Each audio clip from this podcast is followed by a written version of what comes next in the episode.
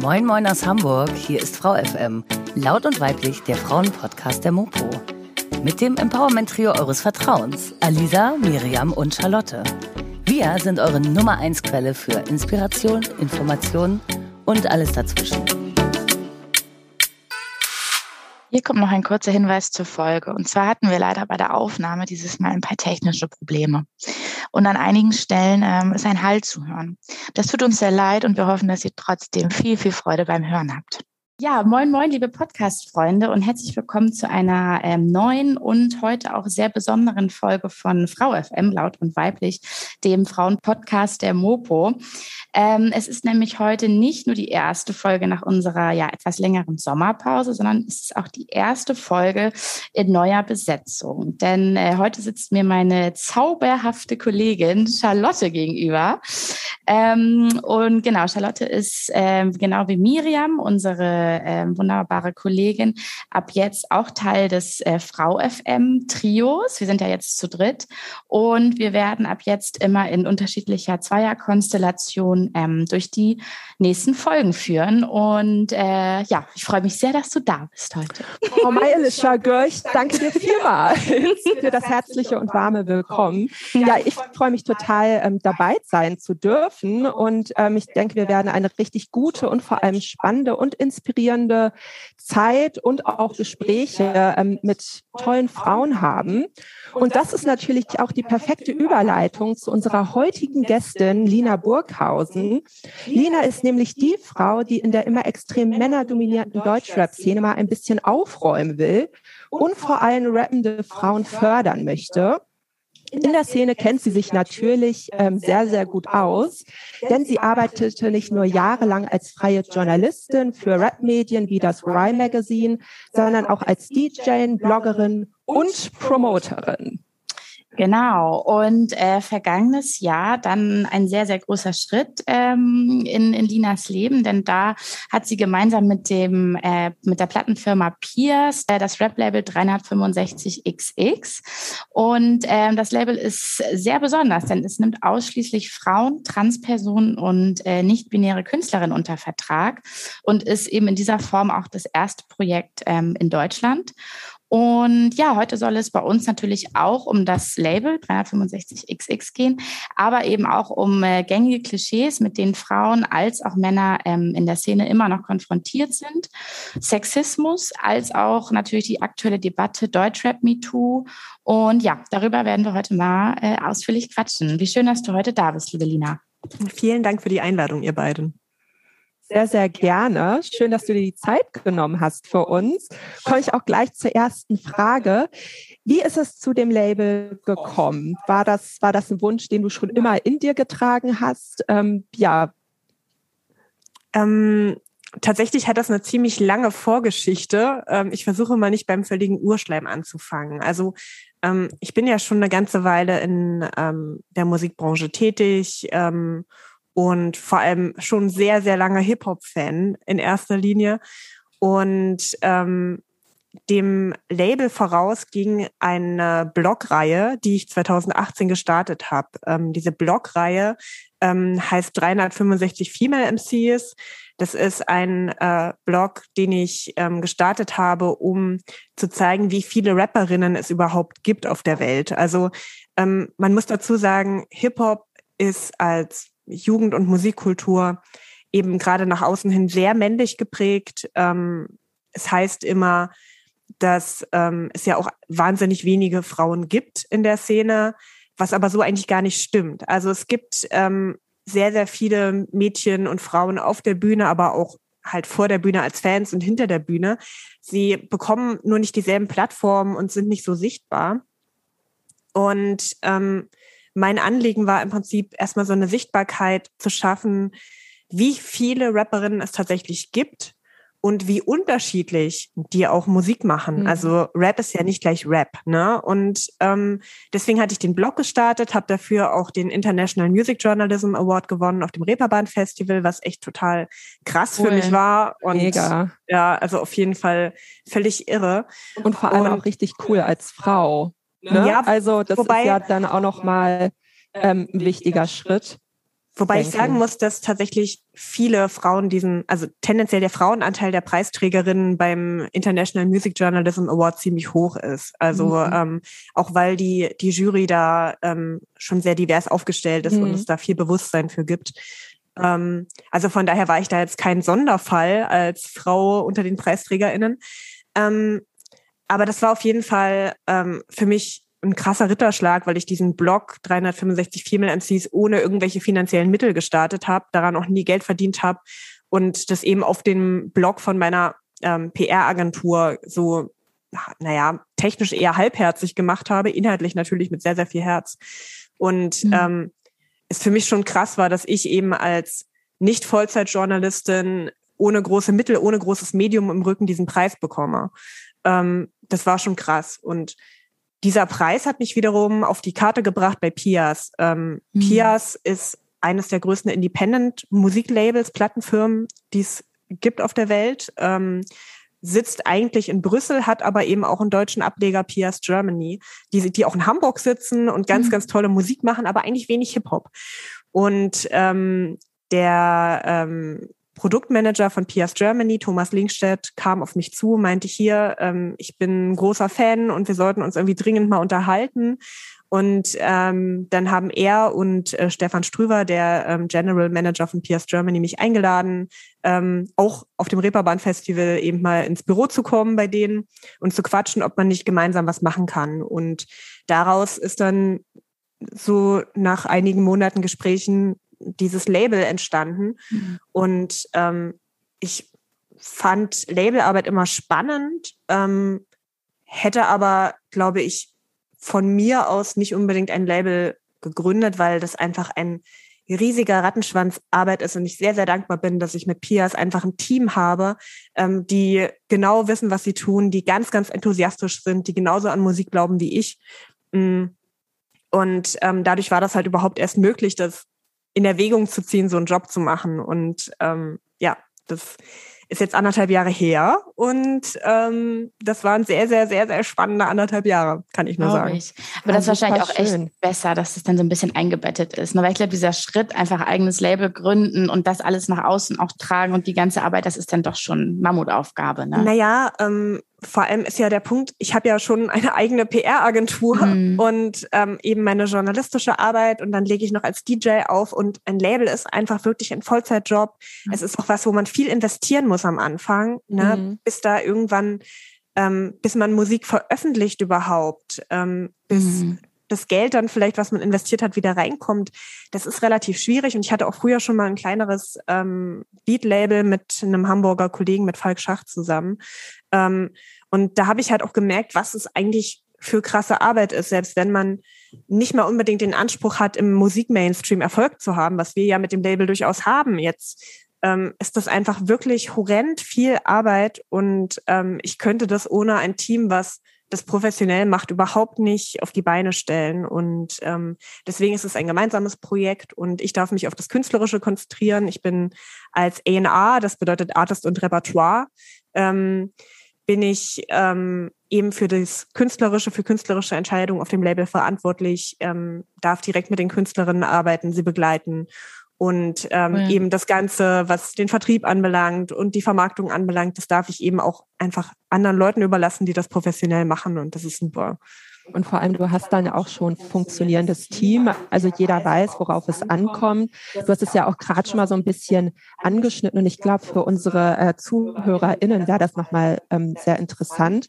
Kannst du noch mal ganz kurz zusammenfassen, was so deine Aufgaben sind oder was die Aufgaben eines Labels sind. Ja, also ein Label generell hat die Aufgabe, Musik zu veröffentlichen, Tonträger ganz klassisch zu veröffentlichen, also CDs, Schallplatten und so weiter, aber Musik auch digital zu veröffentlichen, also auf Spotify zu bringen und so weiter.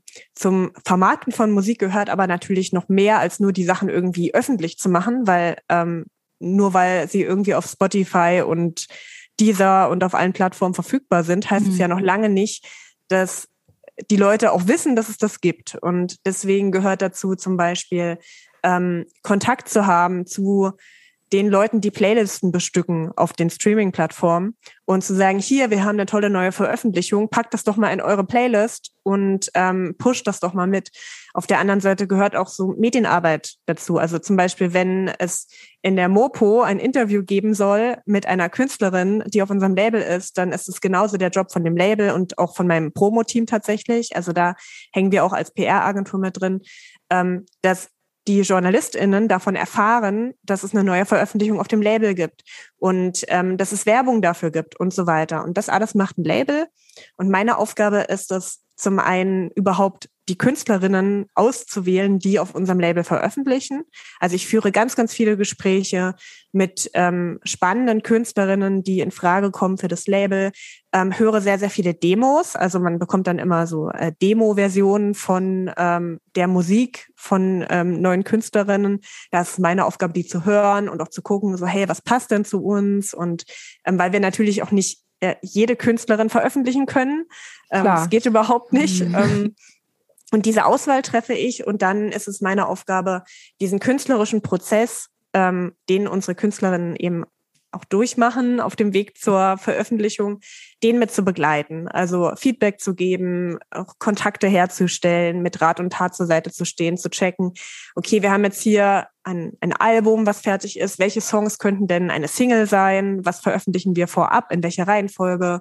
Äh, wozu brauchen wir vielleicht ein Musikvideo? Also diese ganzen kreativen Entscheidungen, die auf dem Weg zu einer hoffentlich erfolgreichen Albumveröffentlichung dazugehören, das liegt mit auf meinem Tisch und findet natürlich alles super eng in Absprache mit den Künstlerinnen statt, aber auch mit dem Label-Team. Und ähm, ja, es ist eigentlich so, ähm, ich vergleiche meinen Job immer gerne mit so einer mit so einem Tintenfisch, so einer Krake. Mhm. Also ich muss immer so ganz, ganz viele Arme in alle Richtungen ausgesteckt haben und ähm, sortieren und den Überblick behalten und ähm, viel kreativ mitdenken. Es ist auch viel in der Arbeit mit KünstlerInnen ähm, natürlich auch Händchen halten und da sein und unterstützen, ja. weil ja. man darf halt nicht vergessen, anders als so ein normales Produkt, was irgendeine Firma rausbringt, ist Musik eben was wahnsinnig Persönliches. Mhm. Und ähm, eine Künstlerin schüttet da ihr Herz auf einem Album oder auf einer EP raus. Da steckt so viel Persönliches drin. Ja. Und das ist ein riesiger Schritt, das zu veröffentlichen.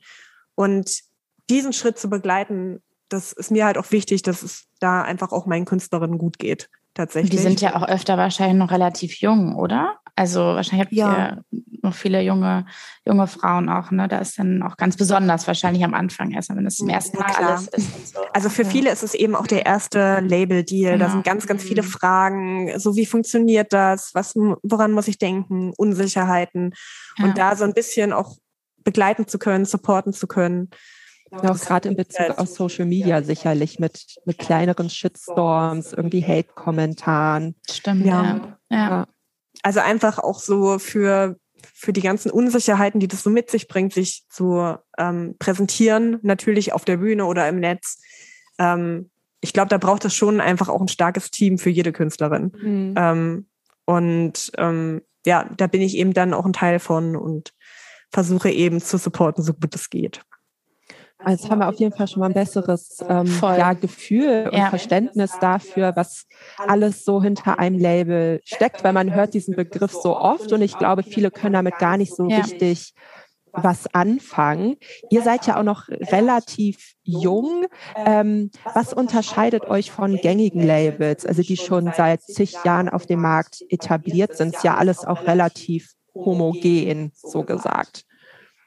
Ja, also ähm, ich denke, was auf den ersten Blick natürlich der größte Unterschied ist, ist, dass wir halt keine ähm, Cis-Männer signen, wie man so schön sagt. Also mm. ähm, wir ähm, arbeiten ausschließlich mit ähm, weiblichen Künstlerinnen, wir arbeiten mit ähm, queeren KünstlerInnen und ähm, haben dadurch natürlich einen ganz anderen, also auf den ersten Blick einen ganz anderen Schwerpunkt.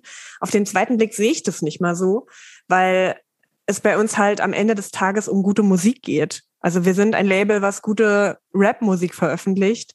Und ähm, für mich spielt es ab dem Punkt, wo die KünstlerInnen bei uns unterschrieben haben, keine Rolle mehr für die Vermarktung, dass das Frauen sind. So. Mhm. Ähm, und ähm, sondern es geht darum, was ist die künstlerische Vision und wie können wir diese künstlerische Vision an möglichst viele Menschen bringen.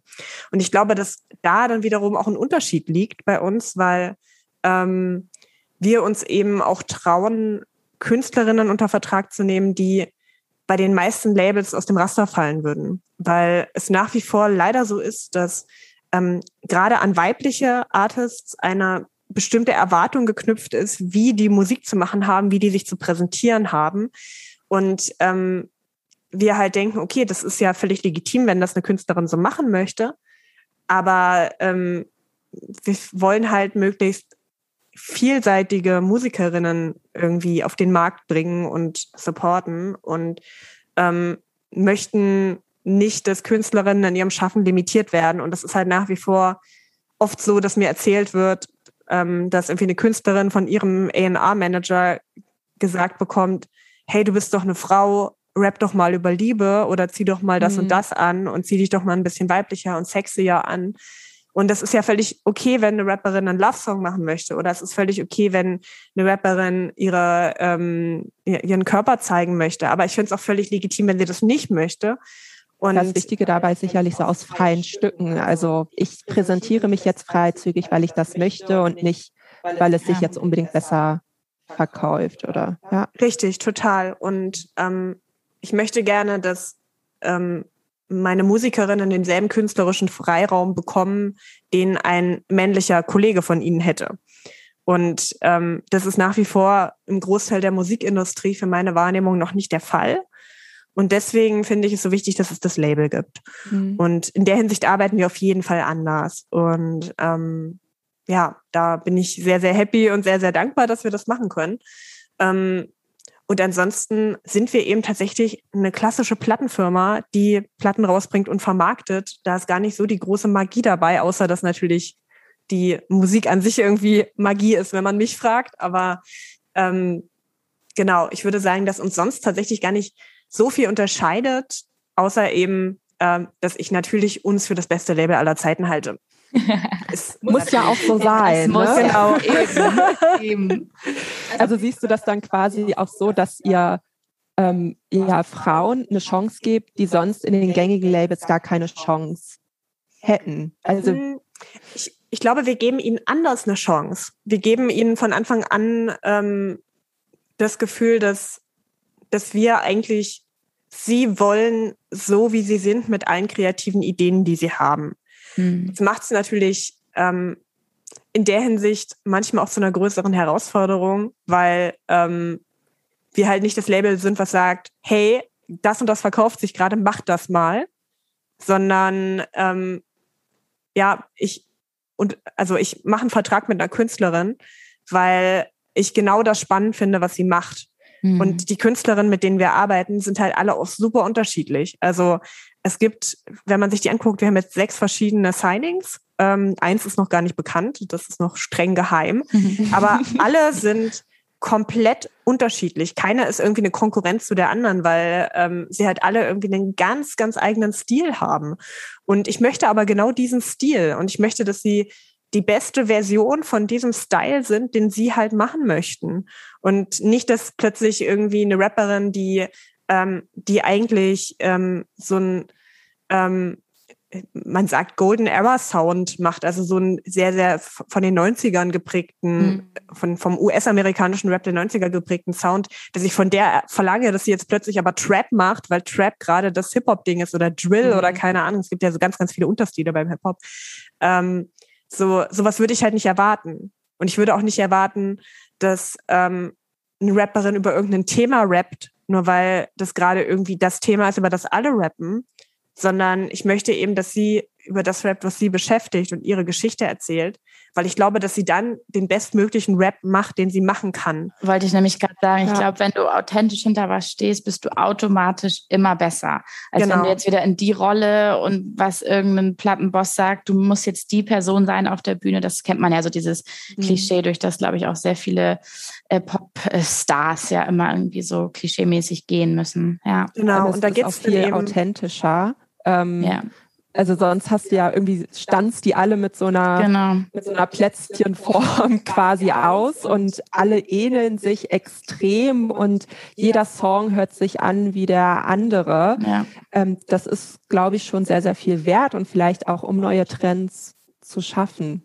Ja, das ist so Voll. unsere Hoffnung natürlich, dass Voll. wir einfach mhm. die Künstlerinnen veröffentlichen, die halt morgen stilprägend sind ne? Mhm. und mhm. äh, die sich halt auch außergewöhnliche Sachen äh, trauen. Und auf der anderen Seite ist es natürlich eine Herausforderung, weil du nicht jede Künstlerin genauso äh, promoten und vermarkten kannst wie die andere, sondern du musst dir wirklich für jede Künstlerin ein komplett nice. eigenes Programm überlegen. So. Mhm. Und ähm, genau das macht es aber auch so spannend. Also ich würde es gar nicht anders haben wollen, weil ähm, ich das gerade so toll finde, diese Vielseitigkeit von Hip-Hop auch zu zelebrieren und ähm, eben auch zu gucken, wie diese Künstlerinnen wachsen und sich weiterentwickeln, wenn man sie machen lässt. Ja. Ähm, und zu was die eigentlich fähig sind. Und, und was äh, da man, schlummert und was man noch ja, kann und all das. Ja, und ähm, das ähm, ist für mich halt die Grundlage meiner Arbeit auf allen Ebenen eigentlich. Also ähm, ich habe als ähm, Promoterin von Musik auch schon immer so gearbeitet und ähm, denke mir, wenn man was aus vollem Herzen macht, dann ist es der einzige Weg, es richtig zu machen. Voll. Richtig, richtig schön. Durch das Label unterstützt ihr ja vor allem ja, Frauen, Transpersonen und nicht-binäre Künstlerinnen. Ähm, das war bei dir aber nicht immer so. Ich habe nämlich in einem Interview von dir gelesen, dass du dich früher selbst sexistisch verhalten hast. Das war, glaube ich, dann in so einer Bürokonstellation. Du warst die einzige Frau und es kam dann irgendwann noch eine andere Frau hinzu. Ähm, ja, wie kam es dazu, dass du, dass du dich zum einen der anderen Frau gegenüber sexistisch verhalten hast, aber auch wie hast du das dann reflektiert? Wie bist du da drauf gekommen? Hey, das ist eigentlich, also mein Verhalten ist total falsch im Grunde und Frauen müssten ja eigentlich andere Frauen auch unterstützen und so Seilschaften bilden, gründen, ja. Also es war bei mir tatsächlich ein äh, ziemlicher Prozess, wie es witzigerweise fast allen Frauen geht, die ich im Hip-Hop-Kontext kennengelernt habe. Ähm, man muss dazu sagen, ähm, also die Situation, die du da beschreibst, die ist ähm, ziemlich lange her, da war ich 18 Jahre alt ähm, und war gerade frisch gebackene Chefredakteurin von einem kleinen Hip-Hop-Magazin. Genau. Äh, mhm. und ähm, war da eben die einzige Frau im Team.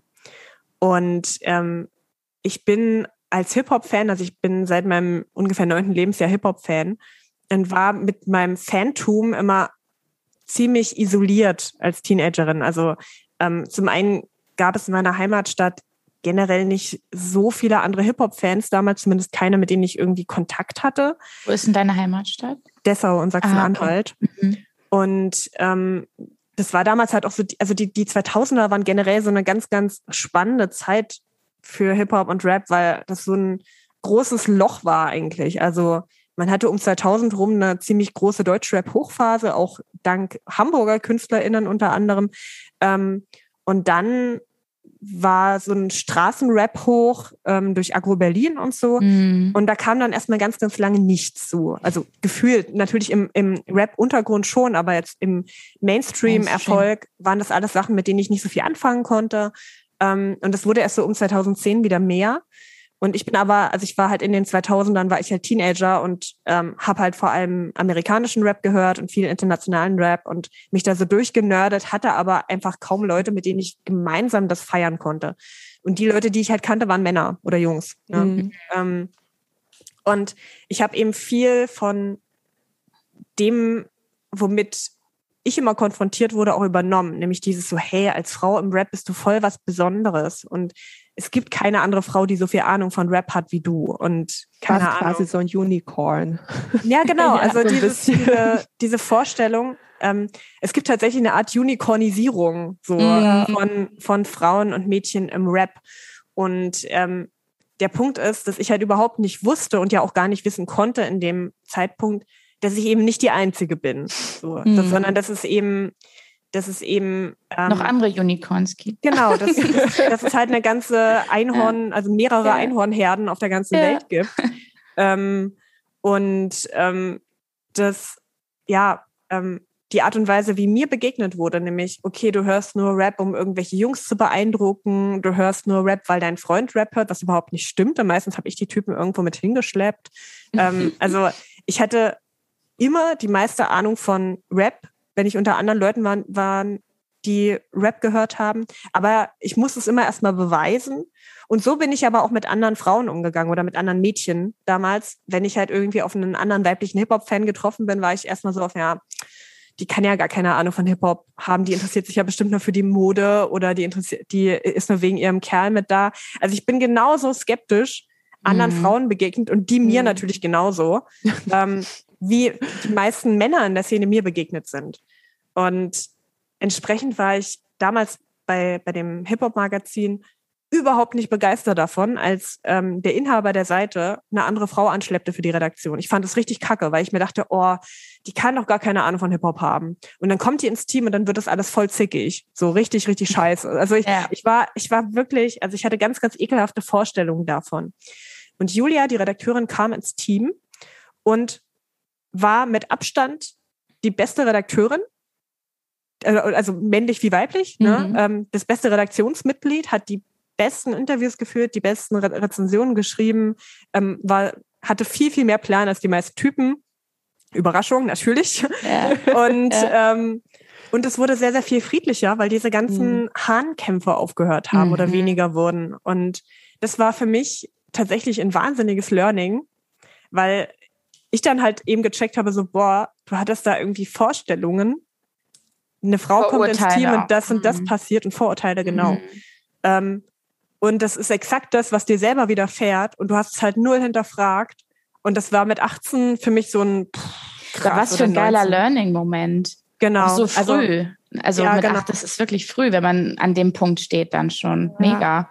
Und trotzdem ja. hat das natürlich noch eine ganze Zeit gebraucht und noch viel Auseinandersetzung ähm, mit Hip-Hop, aber auch mit feministischen Fragen überhaupt, bis ich irgendwie an den Punkt kam zu sagen, so, hey, du willst wirklich auch was verändern. So, du willst halt die Position, die ich dann irgendwie mit Mitte 20 in der Musikindustrie hatte und in der Hip-Hop-Szene auch nutzen, um ein Stück weit Fürsprecherin zu werden, um Türen zu öffnen und so weiter. Also das war jetzt auch nicht von heute auf morgen, sondern das war ein Prozess und da war dieser Moment mit dieser Redakteurin tatsächlich so einer der ersten Initialzündungen zu merken, okay, krass, du bist halt Teil des Problems. Ne? Also es ist nicht nur so, dass irgendwie du was Besonderes bist und das ist irgendwie gegeben. Ähm, natürlich gibt's mehr Männer als Frauen im Rap, klar, aber äh, das macht mich ja nicht zu irgendwie dem letzten Einhorn. Äh, und zu dem Punkt zu kommen, zu sagen, so, hey, da muss sich aber was ändern und ich dadurch, dass ich halt auch Teil des Problems war und natürlich vielleicht immer noch ein Stück weit manchmal bin mit den Vorurteilen, die jeder von uns so hat, mhm. ähm, habe ich halt auch eine Verantwortung und ähm, will es halt irgendwie besser machen. Und ja, das war auf jeden Fall ein langer Weg. Und ähm, ich finde den aber auch wichtig, sichtbar zu machen. Voll. Weil ähm, ich halt hoffe, dass es auch ein paar Leute inspiriert, vielleicht auch sich selbst mal zu hinterfragen, wo habe ich denn vielleicht Vorurteile, die ich gar nicht so richtig wahrhaben will, mhm. weil ich mhm. halt irgendwie Glaubenssätze reproduziere oder Vorurteile reproduziere, die ich halt mein Leben lang gehört habe und ähm, und die sneaken sich dann eben auch oft unterschwellig einfach ein. Ne? Also sie sind dann plötzlich einfach da und man checkt es erstmal gar nicht so richtig. Und ja, voll ja, wichtig. Auch voll total wichtig, wichtig dazu ja. zu sagen, dass wir auch alle in dieser ähm, cis-heteronormativen Gesellschaft mhm. sozialisiert werden, die von weißen Männern regiert wird größtenteils oder bestimmt wird. Wir haben ja noch noch unsere Merkel. Ja.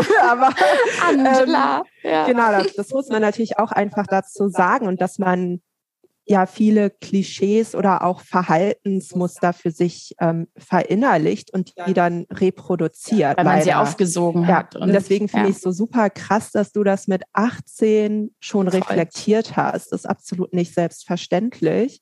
Und ich hoffe, das hören ein paar junge Mädchen ja. und die denken sich jetzt auch, yay, Sisterhood. Ja. Wie gesagt, das ist halt ein, ein Prozess und ich finde das auch wichtig, da ähm, auch ein Stück weit als ähm, als Frau oder auch als als queere Person ähm, ja auch nachsichtig zu sein mhm. mit sich und auch einfach zu checken, in was für einer Welt wachsen wir auf. Wie du schon gesagt hast, Charlotte, so es ist halt einfach eine krass ähm, männergeprägte Welt, in der wir groß werden und in der wir halt auch irgendwie von der Geburt an, also von äh, davon, dass in Krankenhäusern äh, die Nabelschnur von Mädchen unbedingt mit einer pinken Schere durchgeschnitten werden mm. muss, anstatt mit einer hellblauen, so, keine Ahnung. Also ab dem Punkt werden wir halt irgendwie zugeballert mit Vorstellungen davon, wie Mädchen zu sein haben, wie Jungs zu sein haben, wie Frauen zu sein haben, wie Männer zu sein ja. haben. Ja. Und es gibt halt immer nur so diese beiden ähm, also die Welt ist halt nicht schwarz-weiß, sondern rosa-hellblau. Und in den beiden Bereichen kann, hat man sich halt irgendwie zu bewegen und alles andere ist dann irgendwie awkward. Und ähm, das überhaupt erstmal zu reflektieren und sich darüber hinwegzusetzen und auch zu sagen, so, hey, was möchte ich denn eigentlich als Mädchen? Was möchte ich als Frau? So, ähm, das ist halt ein riesiger Schritt und ähm, ist halt echt nicht selbstverständlich, dass man ein Umfeld hat, was einen halt auch da vielleicht ein bisschen zum Reflektieren anregt. Mhm. Und das hatte ich halt irgendwann. Das war halt auch ein Stück weit mein Glück, dass mhm. ich halt ähm, Leute hatte, die sich feministisch positioniert haben und die mich auch mal ein bisschen in Frage gestellt haben und meine Verhaltensweise. Mhm. Und ähm, ich glaube, wenn man das nicht hat, dann ist es ganz, ganz schwer, da auch ja weiterzukommen. Und ich denke, deswegen ist diese Zeit, in der wir jetzt auch gerade leben, ähm, so unglaublich kostbar und so unglaublich wertvoll, weil jetzt ja ganz viel aufbricht gerade. Also super.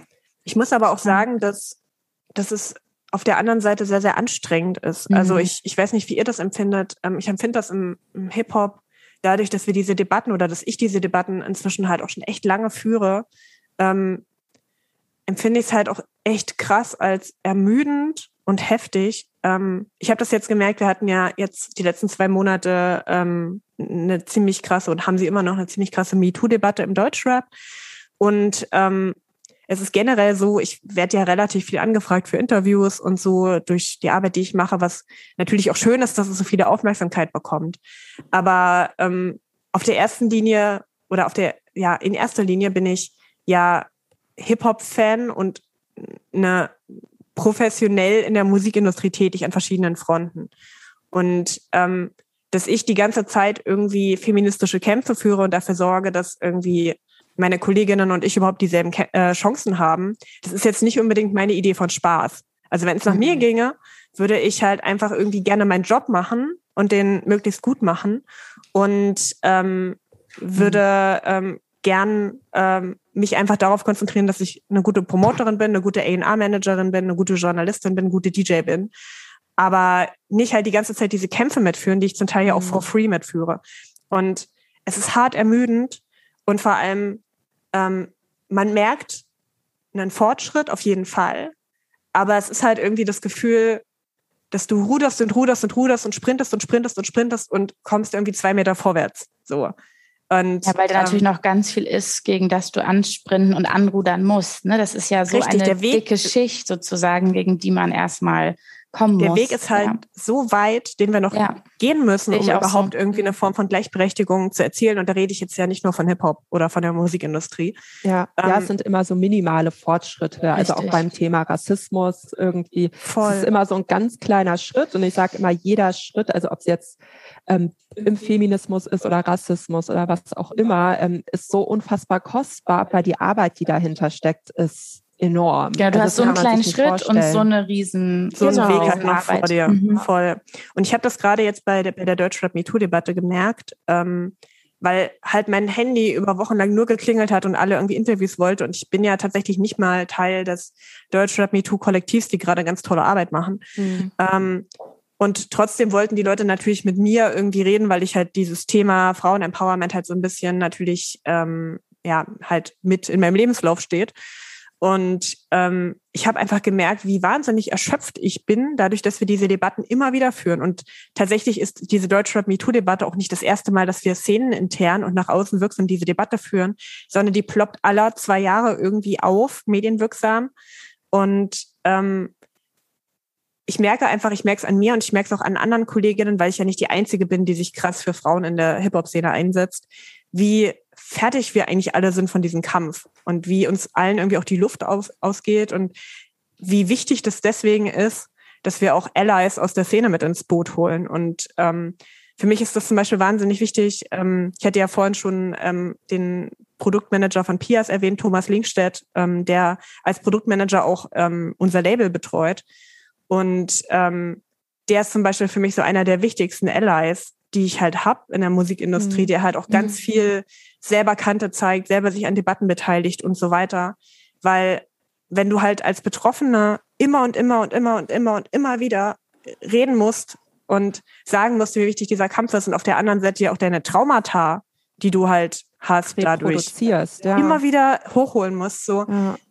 Es ist so ermüdend und das, mm, das ja. äh, finde ich auch wichtig, das einfach mal klar zu machen, dass es halt, dass es, dass man das ja nicht aus Spaß macht, so, sondern dass es wirklich auch harte Arbeit Kampf und ein harter Kampf ist. Und, du, hat, ja. Mhm. du hattest eben gesagt, dass diese ähm, Deutschrap Me Too Debatte als auch Problematik immer mal wieder alle zwei Jahre hochploppt so oder aufkommt. Ähm, ich glaube, beim die, dieses Mal hatte, hatte man so das Gefühl, was man in den größeren Medien eben mitbekommen hat, dass es diesmal heftiger ist ähm, und auch mehr hinterlassen wird oder mehr zu mehr führen wird. Wie ist da deine Einschätzung? Ist es dieses Mal größer, das Beben, will ich mal sagen. Das Wort Beben ist immer, finde ich, ganz gut irgendwie so im Zusammenhang mit diesen, diesen Themen. Vielleicht kannst du da was zu sagen. Hm, also es ist definitiv noch größer und noch sichtbarer als beim letzten Mal. Das letzte Mal lief es halt noch nicht unter dem Titel, Deut Titel sage ich mal, Deutschrap Me Too. Mhm. Ähm, aber auf der anderen Seite muss ich auch sagen, ähm, ich sehe das ja vor allem von innerhalb der Szene. Ne? Wie reflektiert die Szene solche Vorfälle und ähm, wie wird damit umgegangen? Welche Konsequenzen hat das? Und ich glaube, die Erfahrung, die ich und die viele auch andere ähm, weibliche beziehungsweise queere Personen gemacht haben in der ähm, in der Hip Hop Szene ist, dass es über ein paar Wochen eine wahnsinnig große Debatte zu dem Thema gibt und man dann trotzdem irgendwie relativ schnell wieder back to usual kommt. Mhm. Also so das letzte Mal, als vor zwei Jahren ähm, eine Debatte um einen relativ bekannten Hamburger Rapper war, die quasi Auslöser war, ähm, da ähm, ja hieß es auch, ja, es muss sich auf jeden Fall was ändern und wir dürfen nicht mehr mhm. allen Leuten eine Bühne geben. Und das Ende vom Lied war, dass genau ähm, dieser Rapper und alle anderen, die irgendwie in der Kritik standen, natürlich ein paar Wochen später wieder genau dieselben Bühnen bekommen haben. Es hat sich ja halt nichts verändert. Und ähm, dieses Mal ist es so ein bisschen anders weil ähm, schon irgendwie zumindest in erster Instanz ein paar Konsequenzen getroffen wurden, ähm, auch musikindustrieseitig. Konsequenzen, die für mich irgendwie so ein bisschen, ja, zu kurz gegriffen haben, beziehungsweise wo für mich so ein bisschen die Frage ist, wie langfristig werden diese Konsequenzen sein? Ist es irgendwie so eine kurze Reaktion, ähm, um einen Shitstorm zu vermeiden? Also genau, so. ganz kurz, war das denn, dass praktisch äh, Verträge nicht mehr unterschrieben wurden oder Musik nicht herausgebracht oder was waren die Konsequenzen? Also ich weiß, dass, ähm, dass verschiedene Zusammenarbeiten gecancelt wurden, mhm. sowohl Features mit ähm, den Personen, die da in, in der Kritik standen, als auch ähm, Werbezusammenarbeiten, wo es dann eben natürlich auch um richtig heftig Geld ging. Ähm, und ähm, dass es von Labelseite so ein bisschen die Zusicherung gab, Songtexte besser zu screenen, um zu gucken, mhm. was da veröffentlicht wird. Mm, die Frage ist halt, passiert das irgendwie in direkter Reaktion mal für ein paar Wochen oder ist es was, was sich wirklich an den Strukturen ändert? Und da bin ich noch so ein bisschen skeptisch ähm, oder will nicht zu optimistisch sein. Was sich auch dieses Mal natürlich krass unterscheidet, ist, dass sich halt jetzt ein Kollektiv formiert hat, eben auch unter dem Namen Deutschrap Me Too, mit dem Ziel, Betroffene von sexualisierter Gewalt im, innerhalb der Hip-Hop-Szene miteinander zu vernetzen und diese Fälle auch öffentlich zu machen. Und da entsteht gerade ein ganz, ganz anderer Druck auf ähm, potenzielle Täter in der Szene und ähm, auch auf die Musikindustrie, weil durch die Vernetzung. Ja, plötzlich gibt es Vernetzung, plötzlich gibt es eben Leute so, die die sich auch juristische Hilfe holen und ja. die halt irgendwie ähm, das nicht mehr hinnehmen und gemeinsam halt daran arbeiten wollen, dass sich was ändert. Und die werden halt nicht aufhören. Und ja. ich glaube, die Aufgabe ist halt, dass, ähm, dass die Bühne für diese Leute nicht kleiner wird. So, das ist halt das, was jetzt passieren muss. So, die, die halten das Thema halt jetzt schon seit zwei Monaten im Gespräch und das ist super. Aber ähm, ja, es ist natürlich auch irgendwie noch ein weiter Weg. Und mhm. ähm, dass es eben nicht wieder veräppt, sondern wirklich eine Veränderung bewirkt, weil die Strukturen, ähm, die halt ähm, zum einen es Frauen viel, viel schwerer in der Branche machen, überhaupt Fuß zu fassen, das ist das eine. Und auf der anderen Seite, die halt auch ermöglichen, dass es so viele Übergriffe gibt. Und damit meine ich nicht nur die Hip-Hop-Industrie, sondern generell die Unterhaltungsindustrie. Ja. Diese Strukturen, die sitzen halt so fest und ähm, Solange machen halt dann vor allem die Frauen oftmals auch gerne zu Täterinnen. Ja, das Irgendwie ist ja sagen, ja, die behauptet das, um Aufmerksamkeit zu bekommen, was ich unfassbar toxisch und auch widerlich finde, wodurch sich dann natürlich auch viele Frauen im Laufe der Zeit einfach nicht mehr getraut haben. Ich meine jetzt auch mit, mit, mit Luke Mockridge, ne? Gerade genau. auch aktuellster, prominentester Fall ja. ist ja eigentlich total das Ähnliche. Und deswegen finde mhm. ich es so schön zu sehen, dass sich da Gruppierungen oder kollektive ja. Formen wie ähm, Deutschrap Me Too, die diesen Frauen Rückhalt geben, weil für Opfer ist es einfach unfassbar schwer, ähm, ja, also überhaupt die Kraft aufzuwenden, dagegen vorzugehen. Und natürlich hat das dann auch immer noch mal ja, einen finanziellen Hintergrund. Ich muss mir Anwälte suchen, aber natürlich hatten Frauen in der Vergangenheit auch oftmals einfach nicht den Rückhalt. Und ich glaube, das gibt extrem viel Kraft, dass du weißt, hey, da sind Leute, die setzen sich mit mir und für mich für mich ein. Du hast ja auch eben noch mal über die Songtexte gesprochen, dass die Label da zumindest temporär verstärkt drüber geschaut haben, hey, was veröffentlichen die da eigentlich? Ähm, Im Zuge von Samras Anschuldigung wurden ja auch seine Songtexte nochmal unter die Lupe genommen, die ja unterirdisch waren, also was ja. Frauen angeht. Ähm, ja, wie ist da so dein Gefühl? Was glaubst du, haben diese Songtexte, weil es ja vor allem auch junge Menschen hören, ähm, für Auswirkungen auf das Bild, was Männer von Frauen haben, aber auch auf das Selbstbild von Frauen? Hm, das finde ich immer ziemlich schwer zu beantworten, die Frage. Weil die Frage, was für einen Impact das persönlich hat, ist ja super unterschiedlich. Ich finde das immer generell so ein bisschen schwierig, dass immer so krass mit dem Finger auf Rap gezeigt wird und gesagt wird, so ja, hier diese bösen Texte und die machen diesen frauenfeindlich, diesen furchtbar und du läufst irgendwie durch die Gegend und läufst am nächsten Werbeplakat mit einer halbnackten Frau vorbei und denkst dir, mm, ja, ja gut. Mm. Ähm, das soll aber das, das natürlich dieses Image, was gerne von Deutschrap ähm, ja produziert wird. Ja, oder, oder keine Ahnung, ich höre mir Schlagertexte an und sehe irgendwelche creepy alten Männer, die irgendwelche... Das wollte ich tatsächlich auch ah. gerade sagen. Da gibt's richtig, richtig üble ähm, hm. Schlagertexte tatsächlich. Ja. ja. Also ich, ich sehe, ich, ich finde das immer so ein bisschen scheinheilig. Es ist natürlich leicht, auf Rap zu zeigen und zu sagen, vor allem es ist dann halt auch wieder so ein, naja, fast schon, oder nicht fast schon, das ist halt auch auch wieder ein Thema, was für mich sehr direkt mit Rassismus und Klassismus zusammenhängt, zu sagen, ja, diese ähm, größtenteils eben migrantischen, größtenteils vielleicht auch aus mhm. eher prekären Umständen aufgewachsenen Dudes, die sind halt alle so frauenfeindlich und ekelhaft und überhaupt. Mhm. Das macht das Problem aber natürlich nicht kleiner. Also mhm. ich finde es immer ein bisschen wichtig, das zu relativieren.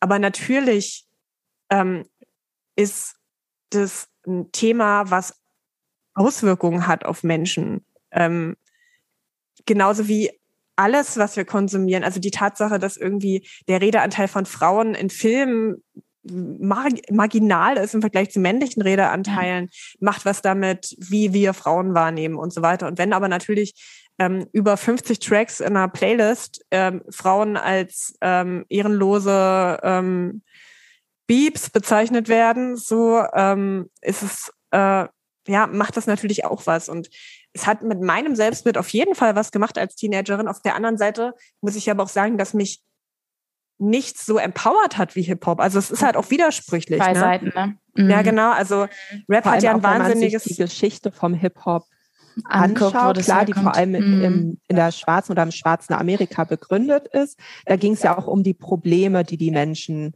einfach Richtig. haben, über, also das sich von der Seele zu reden, dass irgendwie ja, also die Gefühle, die man auch hat, in was Künstlerisches zu und kanalisieren. In Texte zu packen. Mhm. Also das also, finde ich immer sehr schade, dass das auch vergessen wird. Und wie du vorhin auch schon sagtest, es gibt einfach so viele verschiedene Sparten im Rap-Bereich. Ne? Und da gibt es natürlich ja. dann auch ähm, ja, sexistischeren Rap, Rap, genau, Rap. Rap, Rap vielleicht. Ja, jetzt kam meine deutsche Seite durch. Ähm, als ähm, anderswo natürlich, mm. ja. Voll. Also das ist auf jeden Fall ein Thema. Ich glaube halt, ähm, dass man schlecht ähm, sexistische Lines im Rap oder Textzeilen im Rap anprangern kann, ohne irgendwie auch mit einzubeziehen, in was für einer Welt wir leben mhm. und wie diese aussieht. Mhm. Ähm, und das macht es trotzdem für mich ähm, aber unerlässlich, dass wir als Hip-Hop-Szene das reflektieren und besser machen und ähm, vielleicht eben auch überlegen, so hey, es ist 2021 braucht es diese Zeile darüber, Voll. dass einer mhm. Mutter von einem Kontrahenten irgendwie Beischlaf angedroht wird ähm, und damit halt quasi die Mutter von jemandem entehrt wird und das ist ja die Erzählung, braucht ja. es das noch so. Ja, voll, genau. Da nicht langsam irgendwie ein bisschen drüber hinweg und da geht es für mich auch tatsächlich nicht nur darum, okay, das ist einfach irgendwie ekelhafter sexistischer Scheiß, sondern für mich geht es da auch ein Stück weit um Kreativität. So, wie kreativ bin ich eigentlich, wenn das äh, provokanteste, was ich irgendwie als Battle-Rapper oder als irgendwie Straßenrapper hinbekomme, Sexismus ist. So, wow, das ist ja krass. Nicht. Naja, und, und vor allen Dingen sich, glaube ich, auch als Rapper die Frage zu stellen, so brauche ich das noch, um erfolgreich mhm. zu sein? Ne? Also ja, um, ist das noch nötig? Um erfolgreich mhm. zu sein, um, um gut zu sein, um kreativ zu sein, um genau. provokant zu sein. Und ich verstehe schon ein Stück weit, dass man irgendwie Grenzen überschreiten möchte. Oder ich verstehe es nicht nur ein Stück weit, ich verstehe, dass Rap auch dazu da ist, Grenzen zu überschreiten. Aber ich frage mich, welche Grenze man eigentlich mit Sexismus noch überschreitet, mhm. wenn unsere ganze Welt faktisch sexistisch ist. So. Richtig. Und ähm, da bin ich halt auch immer die, die gerne Rapper auch dazu auffordert, das vielleicht mal, mal drüber nachzudenken. So, hey, ja, gut, was ist eigentlich der, der Mehrwert von so einer Zeile? Und meistens gibt es keinen Mehrwert, um ehrlich zu sein. ja. Und, Relativ äh, wenig, bis ja. gar nicht. ja. ja. Also ja, ich kann es mhm. auf jeden Fall mir auch nicht mehr anhören. Ich konnte es lange Zeit, konnte ich da weghören und habe mich nicht angesprochen gefühlt, wenn irgendwo halt eine Frau beleidigt wurde in einem Song. Aber inzwischen, ich glaube, das liegt auch so ein bisschen natürlich am fortgeschrittenen Alter. Man hat einfach so viel Scheiße mm. erlebt als Frau, dass man das so viel Lines gehört wahrscheinlich. Man hat da, ja. glaube ich, auch einfach nicht mehr die ja. Distanz zu. Also es ja. ist dann, glaube ich, auch zu nah an einem dran. Ich bin mir ziemlich sicher, dass wir alle schon Sexismus erfahren haben und ähm, ja, und dann ist das natürlich viel näher dran an mir als an einer 13-Jährigen, sage ich jetzt mal, die sich das anhört, für die das ja, singt halt irgendwer irgendwas. Und das, und das ist aber ist nicht schon immer Realität. Abstrakt, ne? Weil ich finde, das kann man auch noch so, wenn ich mich zurückerinnere, als ich 13 war oder 10 und diese Sachen eben auch ab und zu gehört habe mhm. irgendwie. Es war wirklich, was du schon sagst, es war irgendwie weit weg. Ja. Und es war nicht so, man hat das ja nie auf diese andere Ebene gehoben. Ich wurde mal vom, vom Frühstückstisch von meinem Vater verbannt, weil ich die ganze Zeit so einen Eminem-Song vor mich hingerappt habe. Und du so, hä? Hä, und ich wie jetzt? Englisch? Verstehe gar nicht so richtig ja. verstanden, was war eigentlich ähm, von mir gebe, aber äh, das war das letzte Mal. Ja. Und ich glaube, da geht's, da geht's, glaube ich, ganz vielen in der jüngeren Zielgruppe natürlich genauso. Total. Ne?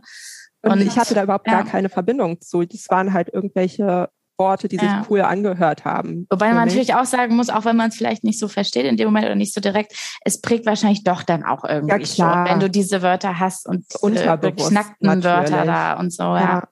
Ich meine, man merkt es ja auch, wie es andersrum ist. Ne? Also ich glaube, jede Person, die schon mal irgendwie im Dunkeln nach Hause gegangen ist und irgendwelche ganz, ganz irgendwie starken Zeilen auf den Ohren hatte und vielleicht irgendwie eigentlich so ein bisschen Schiss hatte, nach Hause zu gehen. Und dann hat man Kopfhörer auf und hört irgendwie so einen sehr, sehr treibenden Beat und irgendwie einen Text, der macht, dass man sich stark fühlt, mhm, so ja. in, in, seiner Haut und dass man sich vielleicht auch ein Stück weit unkaputtbar fühlt. So. Ähm, also wir alle wissen ja, was Musik mit uns machen kann. Und ähm, ich, Voll. das ist für mich ja. auch so ein bisschen der Punkt, gerade Hip-Hop durch die Sprachlastigkeit und dadurch, dass es halt auch so ein bisschen mh, mm, eben, wie du meintest, Charlotte, so die, die Musik ist, die halt auch ganz, ganz krass für Empowerment und die so für auch soziale Underdogs ein wichtiger, ähm, ja, wichtiger Kanal war, sich überhaupt ausdrücken zu können, sich Räume zu schaffen und so. Ähm, das finde ich halt so wichtig, ähm, das einfach das auch sichtbar zu machen.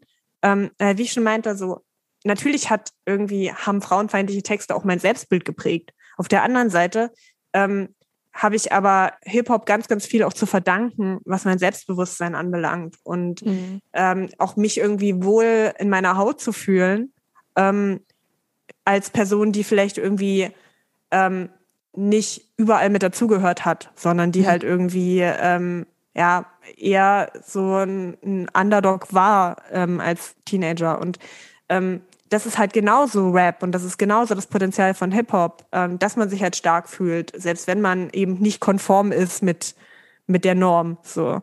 Und mm, ich das finde ich halt auch sehr wichtig. Mm, und ich glaube immer so an der Stelle auch voll wichtig, dass es ja eigentlich im Kern auch darum geht, dass du als Zuhörer und Zuhörerin, dass du halt irgendwie diese Reflexionsfähigkeit entwickelst, ne? Und da fände ich es halt total schön, als ich mir auch über Deutschrap Me Too halt irgendwie auch so meine Gedanken gemacht habe, so, dass es ja eigentlich vielleicht in die Richtung gehen sollte, ja, dass du als Rapper und als, als Rap-Künstler, dass du da irgendwie auch dein, dein Publikum irgendwie mal sagst, Leute, es ist eben nicht so, wie ich das singe. Es ist, das reale Leben ist dann doch nochmal ein anderes. Also, dass du sozusagen diese Reflexionsfähigkeit so ein bisschen appellierst. Das ja, ich finde das immer so ein bisschen ähm, interessant, dass Rap ja dafür gefeiert wird, dass er so wahnsinnig authentisch ist. Ne? Und auf mhm. der anderen Seite, sobald es um Sexismus geht, dann verstecken sich ganz, ganz viele hinter dem Argument, dass es ja nur eine Kunstfigur ist. Mhm. Und es ist halt irgendwie schwierig, ähm, die 187 Straßenbande dafür zu feiern, dass sie so authentisch sind und dann irgendwie bei sexistischen Lines zu sagen, ja, wieso, es ist doch nur eine Kunstfigur. Ähm, Vor allem, so, weil du meintest ja auch so in diesen Texten, also ganz gleich, ob Rap oder Pop oder was anderes, steckt ja auch so viel von den Künstlern mit, mhm. mit mhm. drin, ja. Aber ja, das stimmt schon. Also das irgendwie einzuordnen ist auf jeden Fall ein Weg. Für mich ist aber halt auch ein Weg, ein Angebot zu schaffen, ähm, was ästhetisch mithalten kann mit eben dem Mainstream erfolgreichen Rap, der eben auf diese Zeilen hat mhm. und aber trotzdem inhaltlich halt das nicht reproduziert. Also ja. ich glaube, dass man sehr, sehr wohl wahnsinnig guten Straßenrap machen kann und wahnsinnig guten Battle-Rap machen kann und Hardcore-Rap machen kann, der nicht sexistisch, homophob, transphob, äh, behindertenfeindlich und so weiter ist. Ich glaube, das geht. Und ähm, das hat für mich aber halt auch was mit Kreativität zu tun und mit Rap-Skills zu tun, ob ich das hinbekomme oder nicht. Genau, und da ja. sehe ich tatsächlich halt auch, auch eine Challenge, eine reale Challenge an die RapperInnen der aktuellen Zeit, das halt zu kreieren und halt auch über sich hinauszuwachsen und äh, halt diesen, diese ganzen Klischees hinter sich zu lassen. Und ich sehe das Potenzial auf jeden Fall. Ich glaube, wenn es eine Musikkultur gibt, die diesen ganzen Scheiß, den es so gibt, überwinden kann, dann ist es für mich Hip-Hop. Und das ist vielleicht auch ein bisschen romantisch gedacht. Aber ähm, ich merke halt einfach, was Hip-Hop mir gegeben hat, was es anderen gegeben hat. Und ähm, ja, hoffe halt natürlich auch, dass ich mit der Arbeit, die ich mache, halt ein Stück weit diese Alternativen, die es gibt, die es ja schon gibt da draußen, ähm, mhm. sichtbar zu machen und denen halt mehr Plattformen zu geben. Und ja, vielleicht verändert es ja was. Das ist eine super äh, Überleitung tatsächlich noch zu einer Frage, die mich total irgendwie auch äh, nochmal interessieren würde, weil eben deine Labelgründung auch in eine Zeit gefallen ist, in der eben auch viele Frauen in den letzten zwei, drei Jahren im Mainstream ähm, Deutschrap, im Mainstream Hip-Hop irgendwie angekommen sind und sich oben halten in den, in den Charts und in den Platzierungen. Das sind äh, Frauen wie Juju, Loredana, Nura. Ähm, vielleicht magst du die nochmal so ein bisschen einordnen. Also was kennzeichnet die besonders und ähm, wo ist auch der Erfolg so begründet, eben in gerade dieser männerdominierten Szene eigentlich? In erster Linie ist der Erfolg darin begründet, dass es gute Rapperinnen sind, mhm. denke ich. Und gut ist natürlich ähm, ja individuell abschätzbar. Ne? Also es sind ja auch zum Teil sehr unterschiedliche Rapperinnen. Ähm, das Ding ist, dass wir, wenn man zum Beispiel in die USA guckt, dass es da schon seit längerer Zeit deutlich mehr erfolgreiche Rapperinnen mhm. gibt. Und ähm, das ähm, Wichtigste ist in meinen Augen, dass es halt immer mehr Vorbilder gab. Ne? Also ähm, ich merke das im Deutschrap-Bereich zum Beispiel, wenn man jetzt die jüngsten Rapperinnen, die jetzt so an den Start gehen, fragt, so hey, wer hat euch denn inspiriert, mit Rappen anzufangen? Dann fallen oft zwei Namen. Der eine Name ist Sixten, also äh, Juju und Nura tatsächlich, und der andere Name ist Suki. So und ähm, das sind einfach zwei Acts, die ganz, ganz, also die, die schon Jahre bevor dieser jetzt ähm, die, die verstärkte Präsenz von Rapperinnen im Mainstream halt auch eingesetzt hat, die Erfolge hatten, auf, in unterschiedlichen Bubbles natürlich. Ähm, und die halt andere Frauen inspiriert haben, anzufangen und die auch gezeigt haben, dass es geht. Und das sind natürlich zwei verschiedene Paar Schuhe. Das eine ist, dass Rapperinnen merken, hey, oder junge Mädchen merken, hey, geil, da ist eine Rapperin, ich möchte gerne so sein wie sie und die dann anfangen oder die sagen so, hey, ich möchte das auch, aber ganz anders und dann anfangen. Und das andere ist, dass halt Labels auch gecheckt haben, so, uh, Frauen, die rappen, das geht ja, das verkauft sich ja. Und das war ganz, ganz lange nicht der Fall. Sondern ganz, ganz lange war halt das Klischee, ja gut, Frauen im Rap verkauft sich nicht, lassen wir. So. Und ähm, das sind, denke ich, so zwei Entwicklungen. Und ähm, ja, ich merke auf jeden Fall, dass immer mehr, ständig mehr dazukommen. Ähm, wir aber noch lange nicht bei der Aufmerksamkeit für diese ganzen wirklich auch tollen Rapperinnen sind, die es halt geben könnte. Es gibt natürlich diese paar sehr erfolgreichen, die halt auch inzwischen von der Szene recht ernst genommen werden. Ähm, aber viele schwimmen halt doch noch sehr im Untergrund und mhm. ähm, bekommen noch nicht dieselben Bühnen wie halt ein männlicher Newcomer-Rapper. Und, aber dafür ähm, bist du ja jetzt da. ja, gut, aber es ist natürlich auch eine ganz schöne Verantwortung. Ja, klar. Ja, klar. Und ich ja. bin ja zum Glück auch nicht die Einzige, die irgendwie solche Räume schafft. Ne? Also das ist mir halt auch immer ganz wichtig ähm, zu betonen, dass es halt ganz, ganz viele tolle Leute gibt, die national und, international ganz, ganz viel für Rapperinnen machen. Und ähm, das ist auch eine schöne Entwicklung. Und auch da gibt es inzwischen viel, viel mehr Kollegialität und Miteinander. Schön. Und mhm. das ist tatsächlich auch eine neue Entwicklung dass diese Vorstellung, dass es nur eine geben kann. Es kann nur eine Queen of Deutschrap geben. Es kann nur eine bla bla so. Mhm. Das, da sind wir so ein bisschen auf dem Weg dahin, das zu überwinden. Es gibt jetzt ganz, ganz viele ähm, Collabo-Tracks, eben Loredana und Juju, ähm, Ailo und äh, Rote Mütze Raffi und so. Also so ganz, ganz viele auch Collabo-Tracks ähm, von Rapperinnen untereinander und auch viel mehr Bock, sich zu vernetzen, gemeinsame Sachen zu machen. Und das ist hinter der Bühne genauso wie auf der Bühne. Und ähm, das macht halt auch einen riesigen Unterschied, dass diese Isolation aufhört langsam mhm. von, mhm. von Frauen und ähm, die halt über Jahrzehnte einfach so war in der Szene. Und ähm, das finde ich sehr, sehr schön. Und ich hoffe, dass das nur der Anfang ist von ganz, ganz viel Tollem, was noch passieren wird. Das hoffe ich auch. Ich bin da sehr positiv. Ja, ich bestimmt. auch tatsächlich. Also auch viel im irgendwie, Wirbel. weil viele mhm. Frauen oder auch ich, also ich war ja auch nicht immer super feministisch, aber einfach merken, wie wichtig es ist, dass wir Seilschaften bilden und uns gegenseitig unterstützen. Du hast eben ja auch noch mal das Thema Amerika kurz angeschnitten. Ähm, gibt es da etwas, was Deutschland sich abgucken kann? Also in Amerika ist es ja normaler, sage ich jetzt mal, dass man weibliche Rapperinnen hat oder normaler zumindest als in Deutschland. Ähm, eine Cardi B, eine Nicki Minaj, die auch ganz offen über Sex rappen, was ja auch ein bisschen für Furore gesorgt hat, wo ich mir dann wieder denke, ja, aber wenn es Männer machen, ist es okay. Mhm. Ja, gibt es irgendwas, was sich Deutschland noch abgucken kann? Und wie siehst du das ganze Thema Frauen rappen über Sex und so weiter? Also es ist ja auch sehr scheinheilig irgendwie dann Unterschied. irgendeiner Ebene zu machen. Es, ja. ja. Also ja. ich finde, ähm, dass eine Frau über alles rappen sollte, über das sie rappen möchte. Also ich finde auf der einen Seite ähm, wird das ja dann sofort so verteufelt, wenn eine Frau irgendwie sich ähm, sexuell präsentiert oder irgendwie sinnlich präsentiert, dann ist es direkt so, hm, ja, keine Ahnung, eben das Thema, wie, wie ziehe ich mich an? Wenn eine Frau irgendwie leicht bekleidet postet, dann ist es direkt irgendwie, ja, ja, Sex sells. Ähm, keine Ahnung. Ähm, auf der anderen Seite ähm, gibt es aber auch häufig die Aussage, dass ja Frauen angeblich ähm, oder Deu deutsche Rapperinnen eben nicht über Sex rappen können und keine Ahnung. Und beides finde ich halt irgendwie ähm, ja falsch. Wenn eine Frau über Sex rappen möchte, macht sie es. Und auch da gibt es ja schon auch explizite Beispiele. Also es gibt eine Leipziger Rapperin, die heißt Young FSK 18, die sehr, sehr, sehr, sehr, sehr, sehr explizit über Rap in allen Farben und Formen rappt. Es gibt eine Hamburger Newcomer-Rapperin, Charlize heißt die, die ähm, eben auch äh, darüber rappt, dass sie ähm, gerne Blowjobs gibt und ob sie das jetzt zu einer Schlampe macht. Mhm. Ähm, und ähm, macht es nicht, möchte ich an dieser Stelle genau. sagen. Genau. Definitiv nicht. Aber es ist wir ja lösen auch wieder, ja auf. Genau, wir lösen ja Aber es ist ja auch schon wieder diese Prägung, ja, die uns hier hunderttausend ja. Jahre eingeredet wurde. So, ja, ich meine, genau. wir haben ja auch einen, einen, Kopf und irgendwie einen Mund. Und natürlich können wir auch über Sex rappen. Ja, also, ja genau. Logo. Also so, das, das, ist auf jeden Fall, ähm, also das gibt es. Ähm, und egal, ob eine Frau sich entschließt, über Sex zu rappen oder nicht oder doch oder wie auch immer sie das macht, ne, ob sie das macht, äh, so wie es halt ein männlicher Rapper tun würde oder ganz anders, ähm, ist es, ähm, finde ich das voll legitim und okay, ähm, solange es sie halt widerspiegelt und sie das machen möchte. Ja, ähm, voll. Also deswegen, also ich bin da überhaupt nicht, ähm, ich, für mich gibt's, ist es weder ein No-Go noch ein Extra-Go. Mhm. Zum Thema USA.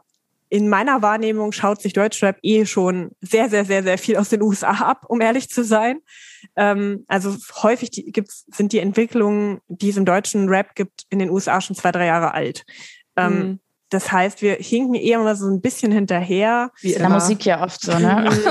ja, also wir sind natürlich schon mhm. US-amerikanisch geprägt und ein bisschen langsamer.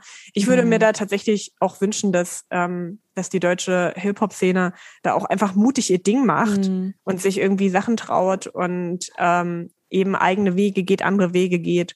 Und ähm, so für mich ist halt einfach auch Rapmusik eine riesige Spielwiese, wo man sich ausprobieren kann und wo es halt eben darum geht, sich zu finden und das zu nehmen, was es schon gibt und was eigenes draus zu machen.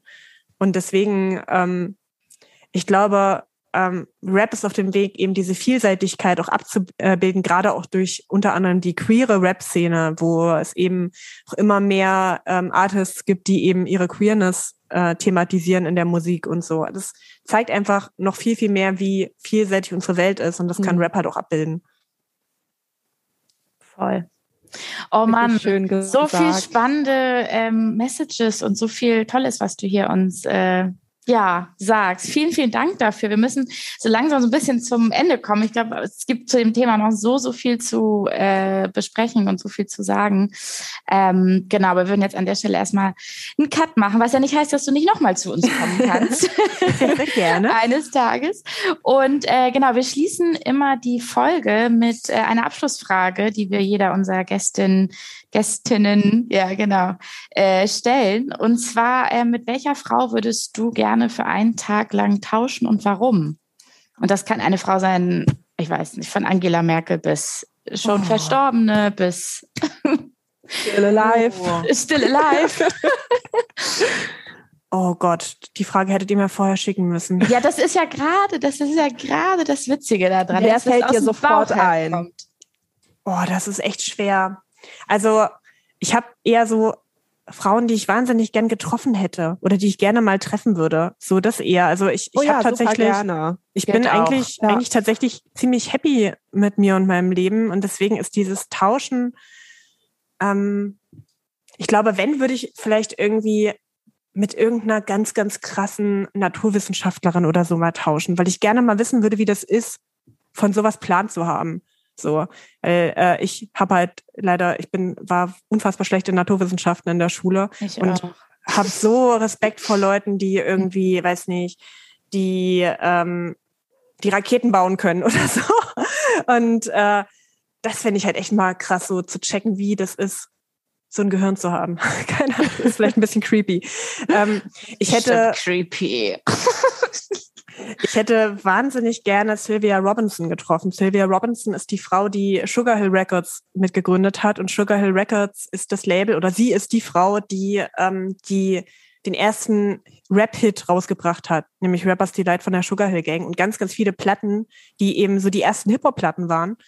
Und sie war die Frau, die das Potenzial von Rapmusik erkannt hat auf dem Markt und die mhm. eben Hip-Hop von der Straßenkultur zu einer Musikindustrie ähm, im Prinzip verholfen hat. Und sie finde ich ganz, ganz krass. Also ähm, das war für mich auch tatsächlich so ein Life-Changer zu checken, dass eine Frau Hip-Hop auf Platte gebracht hat. So, dass eine mhm. Frau dafür verantwortlich ist, dass wir eine internationale Musikkultur haben. So, das war so ein Puh, Wow. Mhm. Ja, auch einfach, also es hat mir auch einfach in meiner in meinem Gefühl, dass es legitim ist, in dieser Szene zu sein, ganz, ganz krass geholfen. Schön. Ähm, also sie hätte ich gerne getroffen. Ähm, ich würde wahnsinnig gerne natürlich mal einen Tag mit Beyoncé verbringen. So, wie mache ich was vor? Wer nicht? Ähm, ich wer nicht? Wer nicht? Wir zusammen. okay. ja. Genau. Ähm, und ähm, das sind ja schon ja. drei. Das heißt, du müsstest ja auch einen Tag, müsstest du ja jetzt schon dritteln eigentlich. Ja, das ist okay. Okay, ähm, super. Wobei, wobei also, also eigentlich, eigentlich müsste ich ja in der, in der ähm, Konsequenz, also wäre ich eine Naturwissenschaftlerin, die einen Tag mit Beyoncé und Sylvia Robinson verbringen würde. So wäre ja dann eigentlich die. Was eine Konstellation. Stimmt, das ist gut. Mega. Mhm. Ja. Super. Ja, so, so ungefähr. Also es gibt bestimmt noch ganz, ganz viele andere. Ich, ähm, ich weiß, es ist immer fies, sich dann festzulegen, ne? Erst Aber fällt einem niemand ein und dann und dann plötzlich so, bum, bum, bum. Ja, voll. Ja. Also es gibt ganz, ganz viele krasse ähm, Frauen, die ich bewundere. Ich, wie- wen ich ganz, ganz krass bewundere, ist äh, Katie Yandoli. Das ist eine US-amerikanische ähm, Autorin, die ein Buch geschrieben hat namens God Saves the Queen und das, äh, nee, The Queens. Und das ist ein einmal die Geschichte von Hip-Hop aus weiblicher Perspektive erzählt. Und dieses Buch, also ich habe hatte die ganze Zeit Gänsehaut und bin ein sehr, sehr großer Fan von ihr. Und die auch ein Kochbuch mit Prodigy von Mob Deep gemacht hat. Und ja, ich liebe diese Frau. Und ähm, Cool. die Liste ist sehr, sehr lang, sagen wir es so. Ja. Hört sich gut Aufregend. an. Spannend. Auch Namen, Ja. die ich so noch nie natürlich gehört habe, so wirklich. Aber cool.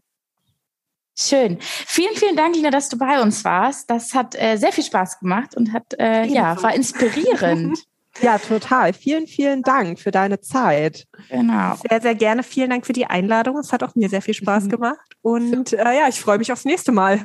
Auf jeden Fall. Und in der Mopo stehst du ja sowieso auch ab und an, Ja, wie ich so gehört habe. Super, danke dir. danke euch. So, Schluss für heute. Das nächste fabelhafte Gespräch kommt in zwei Wochen. So lange schaut doch auf unserem Instagram-Kanal Laut und Weiblich rein. Da gibt's nämlich weiteren inspirierenden Content.